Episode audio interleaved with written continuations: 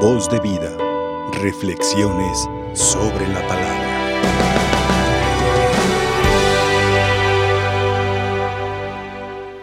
Bueno, las dos lecturas son muy buenas. Voy a hablar poquito de la primera y poquito de la segunda lectura. Esdras.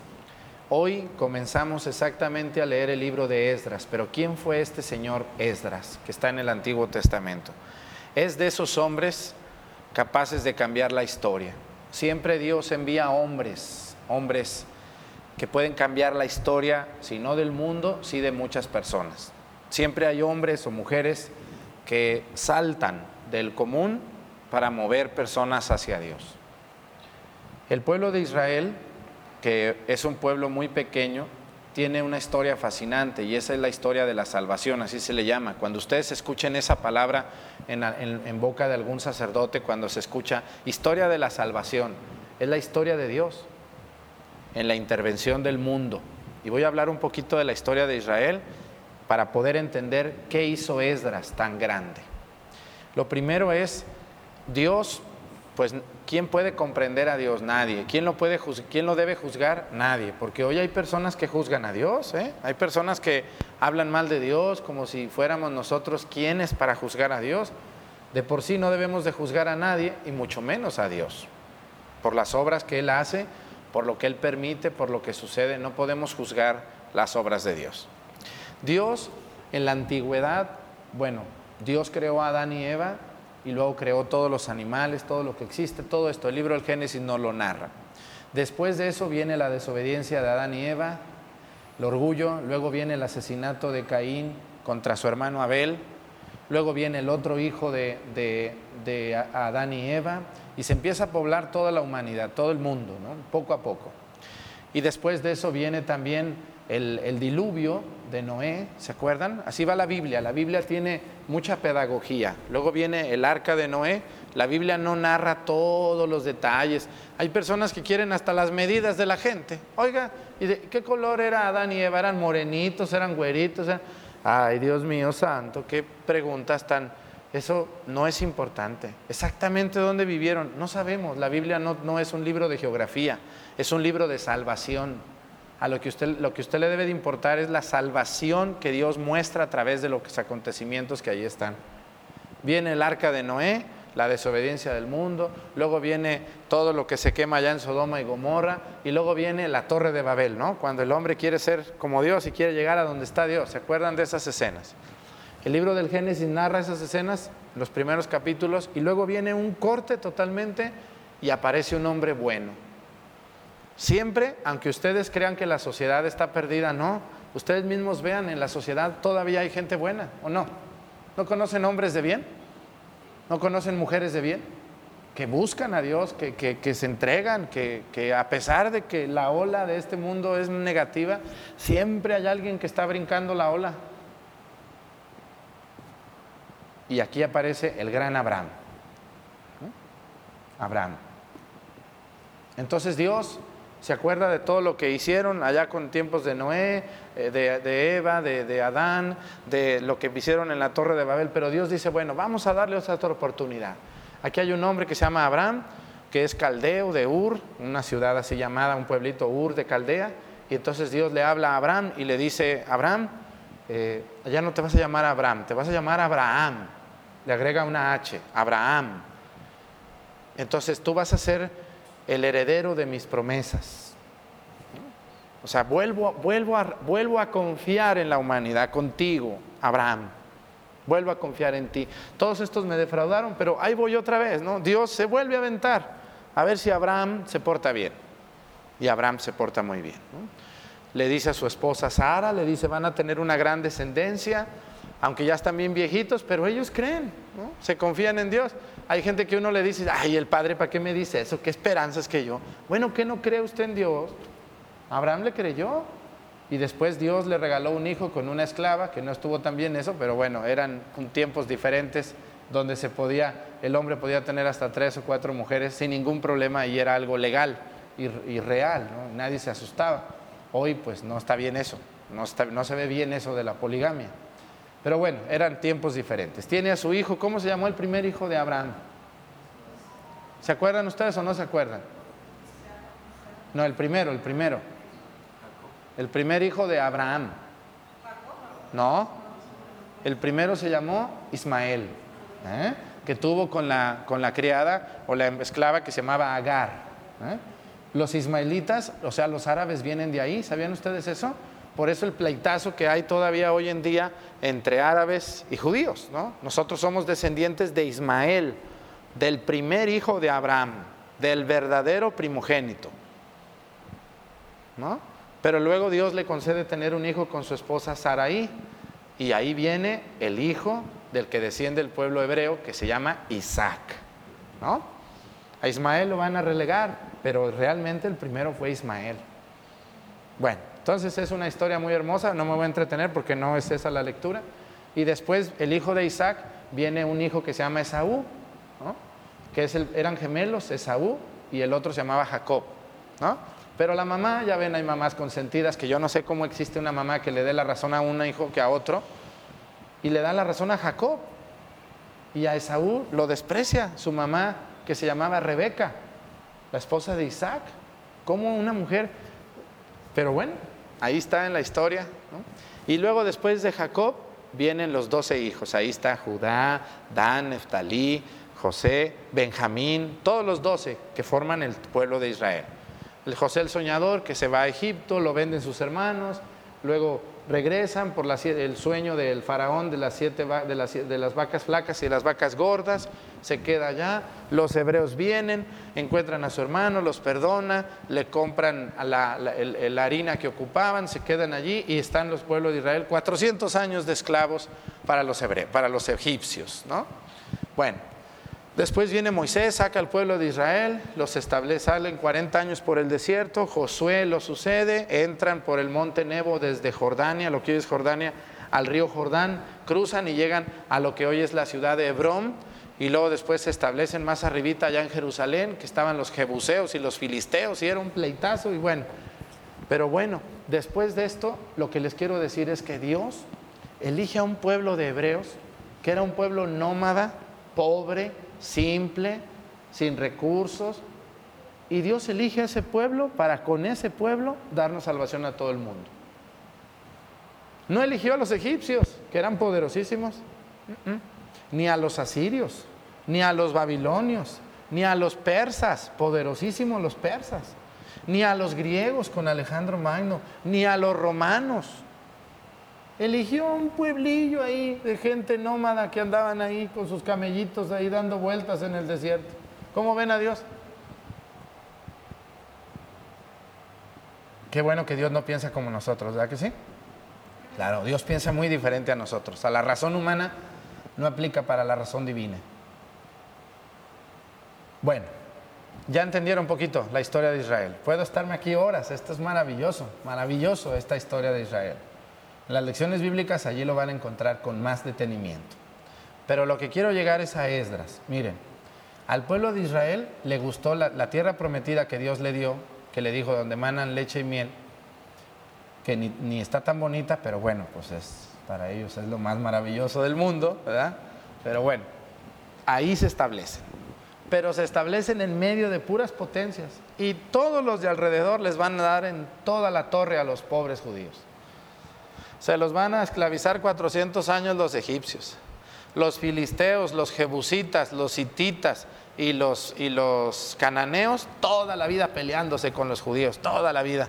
Ahí está el rey David contra Goliat de los filisteos, aventándose piedras y tú, hasta el día de hoy, el conflicto entre Palestina y Israel es lo mismo. Desde entonces viene eso. Los palestinos son los antiguos filisteos. Entonces, el pleitazo hasta el día, y no se va a acabar eso nunca. A eso va a seguir, nos vamos a morir todos y va a seguir esto. Tiene más de 3.000 años este pleito.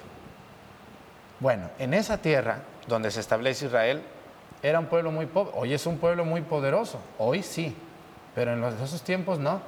Se los tronaron los egipcios, los filisteos, los jebuseos, los cananeos, los asirios, los babilonios, los griegos y los romanos. Ocho potencias alrededor de ellos. Pero ellos seguían persistentes y Dios intervenía para salvarlos. Una de las cosas más, más, hermosas del pueblo de Israel es el rey Salomón, hijo de David, que construye el templo de Jerusalén construye el templo de Jerusalén. ¿Han visto ustedes alguna foto de Tierra Santa? ¿O han ido ustedes a Tierra Santa? ¿Quién ha ido? ¿Y qué esperan para ir? ¿Eh? ¿Por qué tienen tanto dinero ahí guardado nomás para saber quién va a ser tu dinero? porque todo el mundo cree, como dice el Evangelio, ¿no? Dice, al que no tiene se le quitará aún aquello que cree tener. Así es. Todos los muertos son unos pobretones. Vayan al panteón y vean a ver algún rico enterrado ahí. ¿Conocen algún muerto rico? ¿Eh? Vayan al panteón. Todos los ricos millonarios, ¿qué es de ellos ahora? Nada, están ahí nomás adornados con floreritos. Bueno, entonces hay que ir, hay que ir a Tierra Santa y hay que, eh, hay que ir un tour católico, un tour con un sacerdote que, nos enseñe, que, que te vengas empapado de aquel lugar precioso donde habitó Jesús. Bueno, entonces Fíjense nomás lo que va a pasar. Vamos con Esdras. Todavía no llego ¿eh? a Esdras. Todo esto es introducción. Salomón va a construir el templo de Dios porque Dios le mandó que lo construyera. Y va a ser un templo de más de 10 hectáreas de espacio. ¿Cómo? Sí. El, pueblo, el templo de Jerusalén lo va a construir con esplanadas. Más de cinco esplanadas.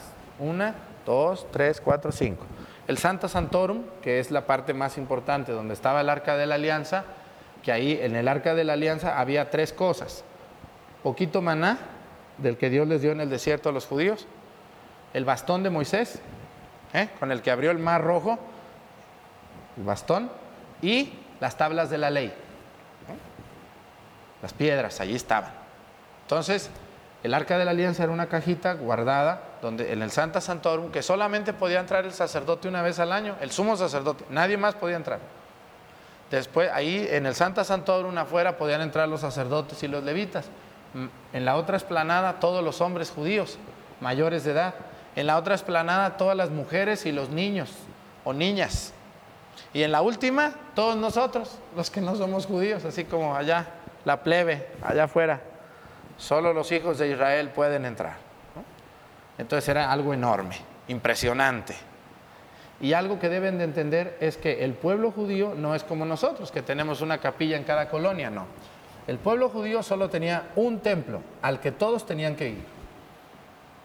No podía nadie construir un templo, que aquí vamos a hacer una capillita, que no, no, no. Solo uno en donde se adora a Dios en espíritu y en verdad. Pero los judíos eran medios presumidones. Y entonces vino un rey de Babilonia malvado llamado Nauconodosor y llegó y pues lo recibieron con popa y así, con, popa y platillo, ¿no? ¡Ay, llegó Nauconodosor! Lo pasaron al templo y le enseñaron los tesoros del templo, todo el oro que el templo tenía, todo lo que había ahí. ¡Ah, qué, grande es este pueblo de Israel! Y Nauconodosor se fue muy emocionado se fue y mandó el ejército, dijo, denles en toda la torre y me traen todas las riquezas del templo. Por andar presumiendo, ¿verdad que sí? ¿Eh? Bueno, pues destruyó el templo de Dios. Y pobre de Nauconosor, así le va a ir. Acuérdense la palabra de Dios donde dice contado, pesado y medido. ¿Se acuerdan de ese sueño? Que el profeta Daniel le va a revelar cuando están en el exilio. Y no, no no, no solamente hizo eso. Aparte de destruir el templo, se llevó a todos los hombres de Israel, a los más fuertes, a trabajar de esclavos. En Jerusalén solamente dejó a los viejos, a los niños, ahí los dejó a los... Tú no sirves, flacucho, vete para allá, lárgate. Se llevó a la gente buena para trabajar. Se los llevó esclavos. Entonces hizo un gran desorden Nauconodosor y Dios, bueno, pues le va a dar su merecido. Entre los niños que se llevaron, o los jovencitos que se llevaron, iba Daniel, el profeta Daniel el que va a ver las visiones, todo esto, ¿no? Y allá va a estar Daniel. Y él le va a descubrir el sueño a pesado, medido y contado. Estando allá, estando allá Daniel, después de un tiempo los persas les dan en la torre a los babilonios, viene la dominación persa, y Dios le habla a Ciro, Ciro el Grande, el hombre más poderoso de entonces, el gran Ciro, y le dice, quiero que dejes a mi pueblo volver para reconstruir el templo. Entonces viene la primera lectura. Ciro le encarga a Esdras. Esdras, tú vas a ser el encargado de reconstruir el templo. Y Esdras llama al pueblo judío. ¿Y qué creen ustedes? Eran doce tribus. Pero ya no todos quisieron regresarse. Ya no. Algunos ya estaban muy acomodados allá, ya eran ricos en, en Persia, en Babilonia. Entonces dijeron, no, pues nosotros ya no nos regresamos. Y se regresaron poquitos, Esdras y Nemías como encargado de civilmente y Esdras como encargado del templo. Esdras va a regresar, le van a regalar oro, plata, va a regresar y va a reconstruir el templo como él pueda. Y va a volver la esperanza al pueblo de Israel. ¿Qué se siente cuando ustedes están lejos de su tierra? ¿Les ha llegado ese sentimiento?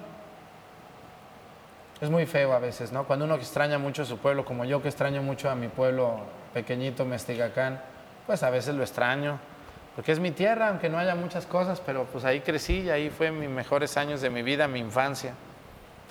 Y así le pasaba a los israelitas va a regresar Esdras y aquel hombre, Esdras, va a reconstruir el templo y va a recuperar los escritos de la Torá, el Éxodo, el Levítico, Números, Deuteronomio y Génesis.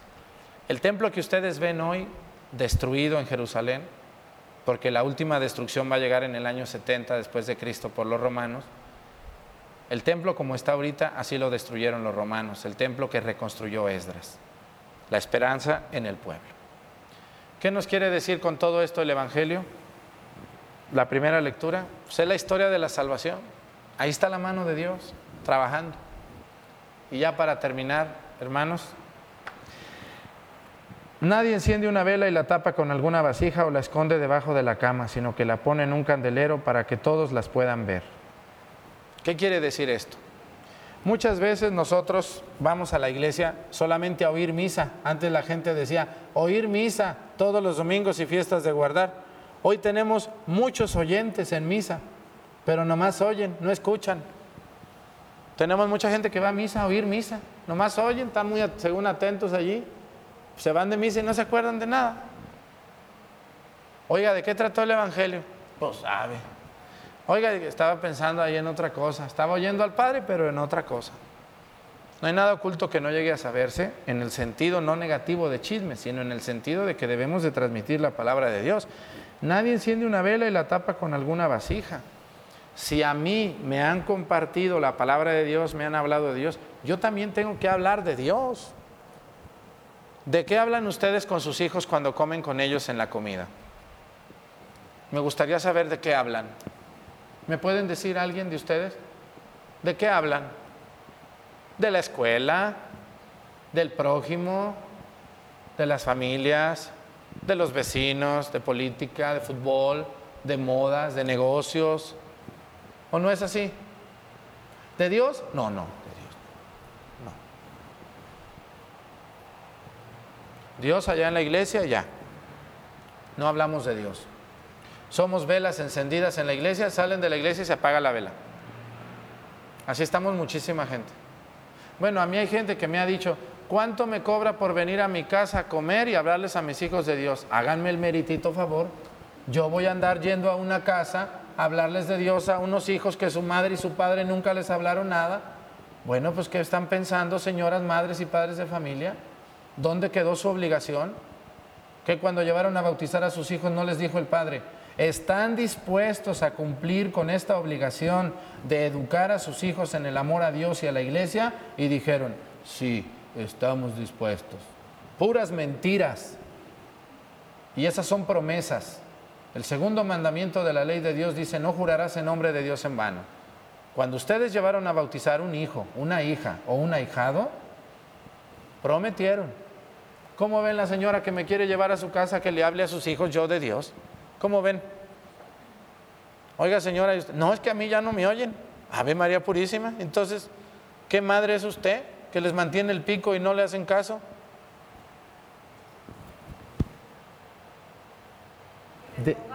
debemos, exacto, las se ponen a ver tele, debemos hermanos, todos los que venimos a la iglesia, cuando uno viene a la iglesia no solamente viene a oír, uno viene a escuchar y viene a empaparse de la palabra de Dios para que yo, con mi pobreza eh, intelectual o mis pocos recursos intelectuales que tengo, porque Hoy tenemos mucha gente muy rica, en todo México hay gente muy rica, rica en dineros, en conocimientos, son doctores, doctorados, licenciados, maestrías, pero en las cosas de Dios, uh, reprobados.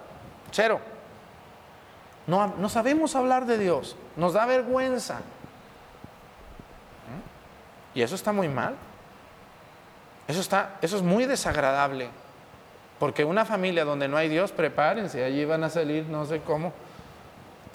Por eso dice el Evangelio, dice, nadie enciende una vela y la tapa con una vasija. Pues ¿cómo? Si yo estoy aquí encendiéndolos a ustedes en el amor de Dios y van a salir para andar allá como cualquier otro. Y a ustedes los laicos, entiéndanme, quizá no les toca a ustedes evangelizar a la vecina, a la hermana, al, que vive enfrente, no. Le tocan sus hijos a usted. Usted preocúpese por sus hijos, por sus sobrinos, por sus ahijados. Ese es el problema hoy en la Iglesia Católica. Tenemos muchos oyentes que no escuchan. No más oyen, pero no escuchan. Y no es lo mismo oír. Yo ahorita puedo escuchar una ambulancia, puedo escuchar al del gas. Oír. Pero no escucho. Y mucha gente va a misa y nomás oye, pero no escucha. ¿Cuánto me cobra Padre Arturo? No, yo no cobro y aparte yo no voy a ir, discúlpeme, discúlpeme.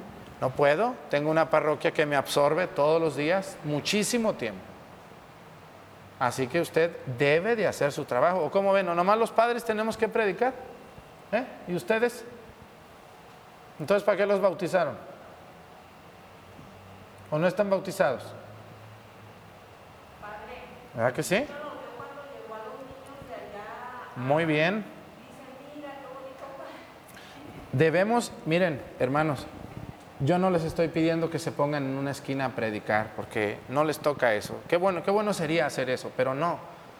En su familia, ahí, en los ambientes que viven, empezar a cambiar costumbres como la Navidad, pura comedera y pura cantadera y pura tomadera, por empezar a cambiar un poco, a rezar ahí, a, cantar la posada como debe de ser, eh, en la comida, en la comida, leer una cita de la palabra de Dios al inicio de la comida, cambiar costumbritas pequeñitas como siempre darle gracias a Dios por la comida. Hijo, persínate porque Dios nos dio de comer. Cambiar la costumbre del domingo salir a todo menos a misa. Balneario, cine, compras, misa. No, no, ya. Empezar a cambiar la costumbre del 12 de diciembre no nomás ir a las mañanitas, sino ir con devoción a la Santa Misa. Yo no les estoy pidiendo cosas imposibles, costumbres chiquitas, cambiarlas.